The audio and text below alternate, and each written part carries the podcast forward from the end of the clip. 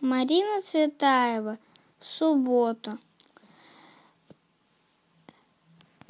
Темнеет, готовится к чаю. Дремлет Ася под маминой шубой.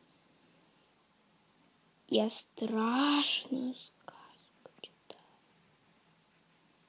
о старой колдуне беззубой. Оставь. О старой колдуне, о гномах, о принцессе, ушедшем закатом. Как страшно бродить, Как в как, ста- как страшно в лесу незнакомом бродить с невидящим братом. Одна у колдуни забота подвести его к пропасти прямо.